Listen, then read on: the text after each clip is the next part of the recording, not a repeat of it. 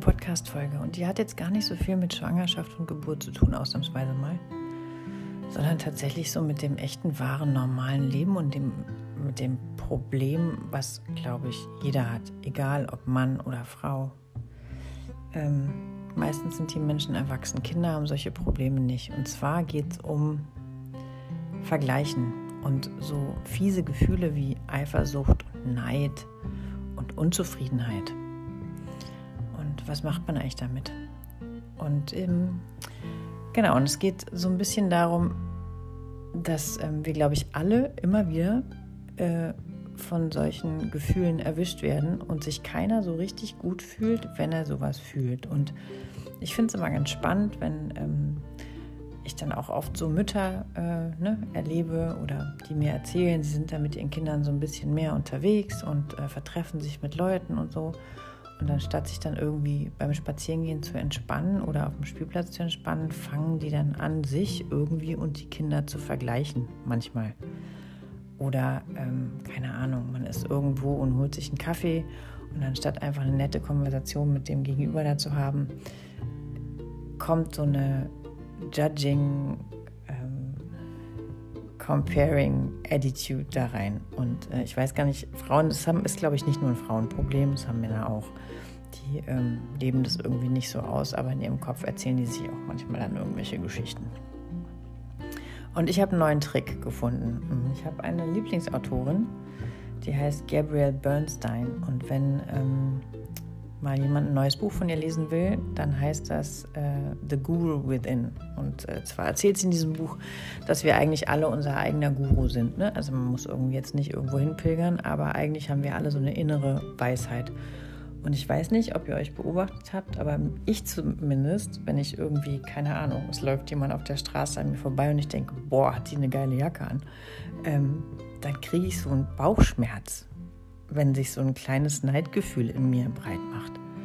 Wenn ich aber anders denke, boah, hat die eine geile Jacke an und denke dann, Mann, ich gehe da jetzt mal hin und frage, wo sie die her hat, was für eine Inspiration, dann habe ich so ein Kribbeln im Bauch. Also ich merke direkt in meinem Gut-Feeling, wenn ich äh, eine Emotion habe, die mich, ne, die eine Inspiration, also wenn ich inspiriert bin oder wenn ich so ein leichtes Neidgefühl habe. Und dieses Neidgefühl fühlt sich überhaupt nicht gut an.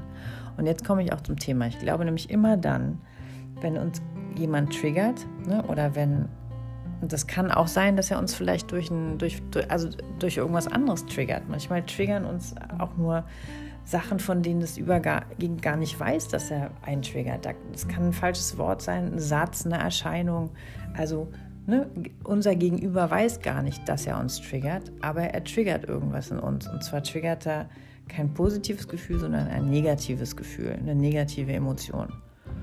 Und ähm, um mit dieser negativen Emotion irgendwie klarzukommen, machen wir oft was ganz Lustiges. Wir verfallen in so ein inneres Judging, also so eine Verurteilung und dann nachfolgend in ähm, so eine totale Idee von, der hat überhaupt nichts mit mir zu tun und ich finde den doof. Also nicht nur Judging, sondern dann auch irgendwie, ähm, wir bringen noch eine negative Emotion dazu. Auf jeden Fall separieren wir uns von dem anderen und äh, schaffen so einen Graben zwischen ihm und uns ähm, und grenzen uns irgendwie damit ab. Und diese negative Emotion schieben wir dann sozusagen unserem Gegenüber zu und nicht uns. Dabei ist sie in uns ausgelöst worden und unser Gegenüber weiß überhaupt nicht, dass, dass, dass er die ausgelöst hat. Und andersrum es kann es ganz oft so sein, dass man selbst eine Reaktion in, einem Gegenüber auslöst und ähm, also mir passiert das manchmal. Ich glaube, ich habe nicht so ein freundliches Gesicht eigentlich. Es gibt ja Menschen, die haben so ganz äh, runde Gesichtsattribute und ich habe irgendwie ja eher durch so ein bisschen schlitzige Augen, also nicht schlitzig, aber durch so ein bisschen ähm, schmalere Augen, kleinere Augen und so, habe ich, glaube ich, jetzt nicht so ein super freundliches Gesicht per se. Ne? Und wenn ich da mal so ein bisschen schräg drauf bin, dann mein, ist mein Gegenüber oft total irritiert von mir, obwohl ich überhaupt nicht äh, blöd sein will. Also wenn ich irgendwie was einkaufen will zum Beispiel, ne, fühlt sich manchmal so eine Verkäuferin total angepisst von mir, obwohl ich überhaupt nicht weiß, was ich jetzt gemacht habe. Und es ist mir schon ein paar Mal aufgefallen. Also, was bedeutet, dass weder man selbst noch das Gegenüber trägt quasi die Verantwortung für die Emotionen, die man da so auslöst. Aber es ist eine Riesenchance quasi für die eigenen Emotionen und Reaktionen, die man hat, eine Verantwortung zu übernehmen, weil sie einem total viel beibringen können. Und zwar gibt es da so einen Trick. Also als erstes nimmt man die überhaupt mal wahr, was da so in einem passiert. Also nehmen wir ein Beispiel. Ich sehe irgendjemand, der guckt mich irgendwie komisch an und ich habe so ein Gefühl von, bist du blöd, was bist du denn so unfreundlich? Und denke dann aber, okay, warum macht er das? Also was hat das mit mir zu tun? Und merke dann vielleicht, dass ich ein totales Bedürfnis nach Freundlichkeit habe, aber vielleicht selber, ohne dass ich es weiß, gar nicht freundlich bin. Das heißt, mein Gegenüber ist ein totaler Spiegel. Zum einen für das, was ich brauche und zum anderen, ähm, was ich vielleicht gerade selber ausstrahle, aber in dem anderen verurteile, aber nicht merke, dass es eigentlich von mir kommt. Ein bisschen kompliziert, aber ich glaube, ich hoffe, ihr versteht, was ich meine. Und der nächste Schritt ist es einfach wahrzunehmen und dann irgendwie einfach nichts zu tun, außer erstmal kurz durchzuatmen und zu denken, ah, how interesting. Und mit diesem how interesting komme ich natürlich in eine ganz andere innere Haltung, als wenn ich mich sofort dagegen wehre und das ablehne. Ähm, und das ist eigentlich äh, schon mal eine ganz andere Ausgangsbasis. So, jetzt bin ich kurz abgelenkt, weil hier jemand nach Hause kommt, aber ich mache mal die Küchentür zu, dann kann ich weiter erzählen. Ähm, ja, genau. Also nicht Separation, nicht Ablehnung, sondern einfach erstmal annehmen, sagen, okay, so ist es, alles klar, was will mir das über mich sagen? Und, ähm, und dann ist der nächste Schritt sogar, es einfach vielleicht aufzuschreiben, ähm, weil man dann wirklich auch manchmal an Emotionen rankommt, von denen man überhaupt nicht ähm, weiß, dass man sie so hatte. Also ich nehme noch mal ein persönliches Beispiel, weil das, glaube ich, vieles einfacher macht. Ähm, mein großer Sohn schafft es wirklich innerhalb einer affenartigen Geschwindigkeit, mich auf 180 zu bringen ähm, und mich auch in so eine totale emotionale Entgleisung. Ne? Ich manövriere mich dann selbst in eine totale emotionale Entgleisung und äh, finde mich natürlich dabei total scheiße. Ähm, und er findet mich noch unangenehmer, weil er diese Emotionen überhaupt nicht leiden kann.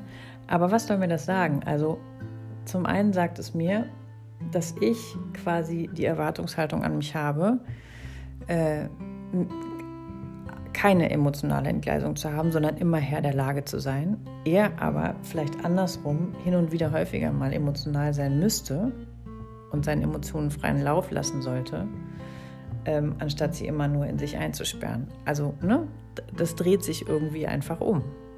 Er total kontrolliert, ich total emotional entgleist. Wir spiegeln uns gegenseitig.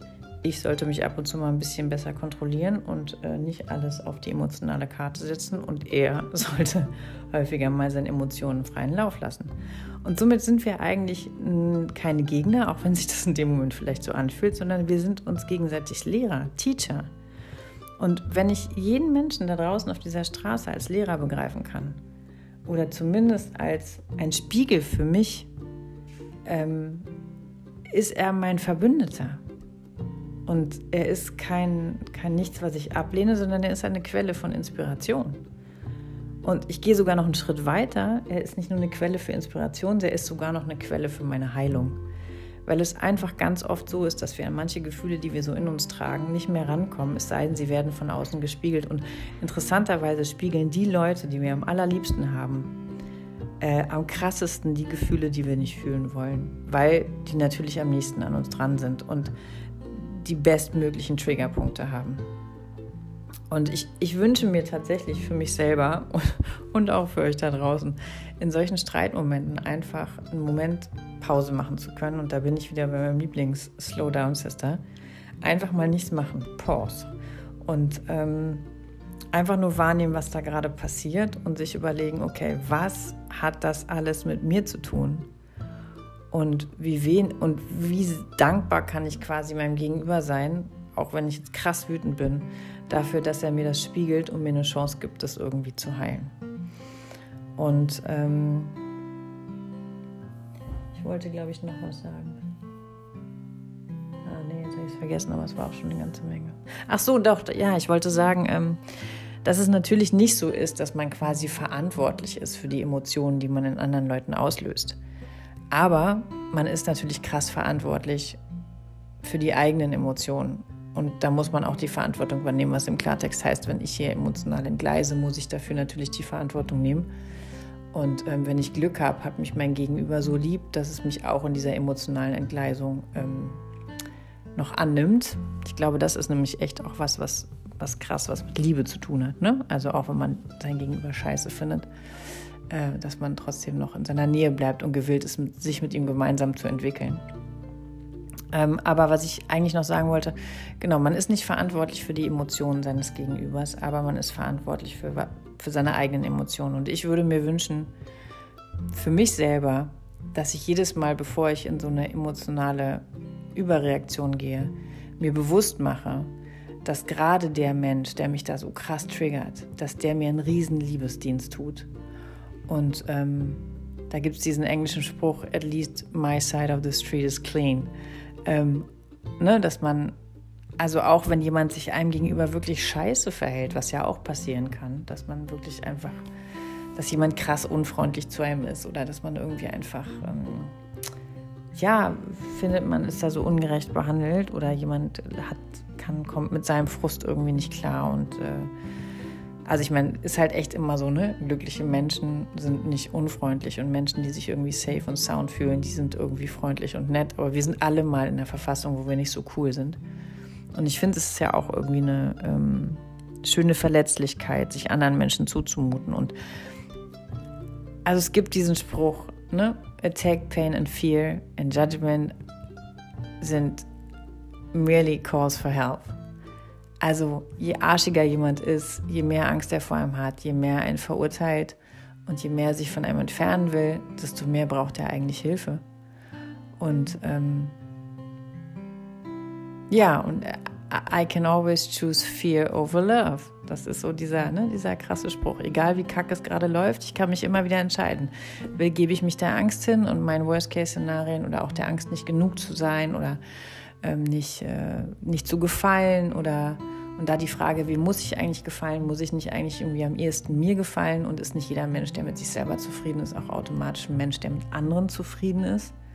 Das ist auch sowas, ne? Menschen, die super viel an anderen Leuten rummotzen, haben eine krass, äh, haben einfach krass wenig Selbstzufriedenheit. Und das und das, also das, das wird dann gespiegelt. Ne? Die sind dann auch immer Menschen oder oft mit Menschen zugange, die ihnen nicht genug sind. Und dieses nicht genug, andere Menschen sind mir nicht genug, heißt aber, ich bin mir nicht genug. Und auch da wieder dieser Spruch, ne? ein Finger geht raus und drei Finger zeigen auf einen selber. Und ich meine, Folks, echt, ich habe genau die gleichen Probleme wie ihr. Es ist nur vielleicht einfach nach wie vor so, dass ich mich traue, das auf einem öffentlichen Podcast zu sprechen mich äh, natürlich damit auch angreifbar mache, aber das ist okay, I'm just fucking human. Und damit habe ich auch überhaupt kein Problem.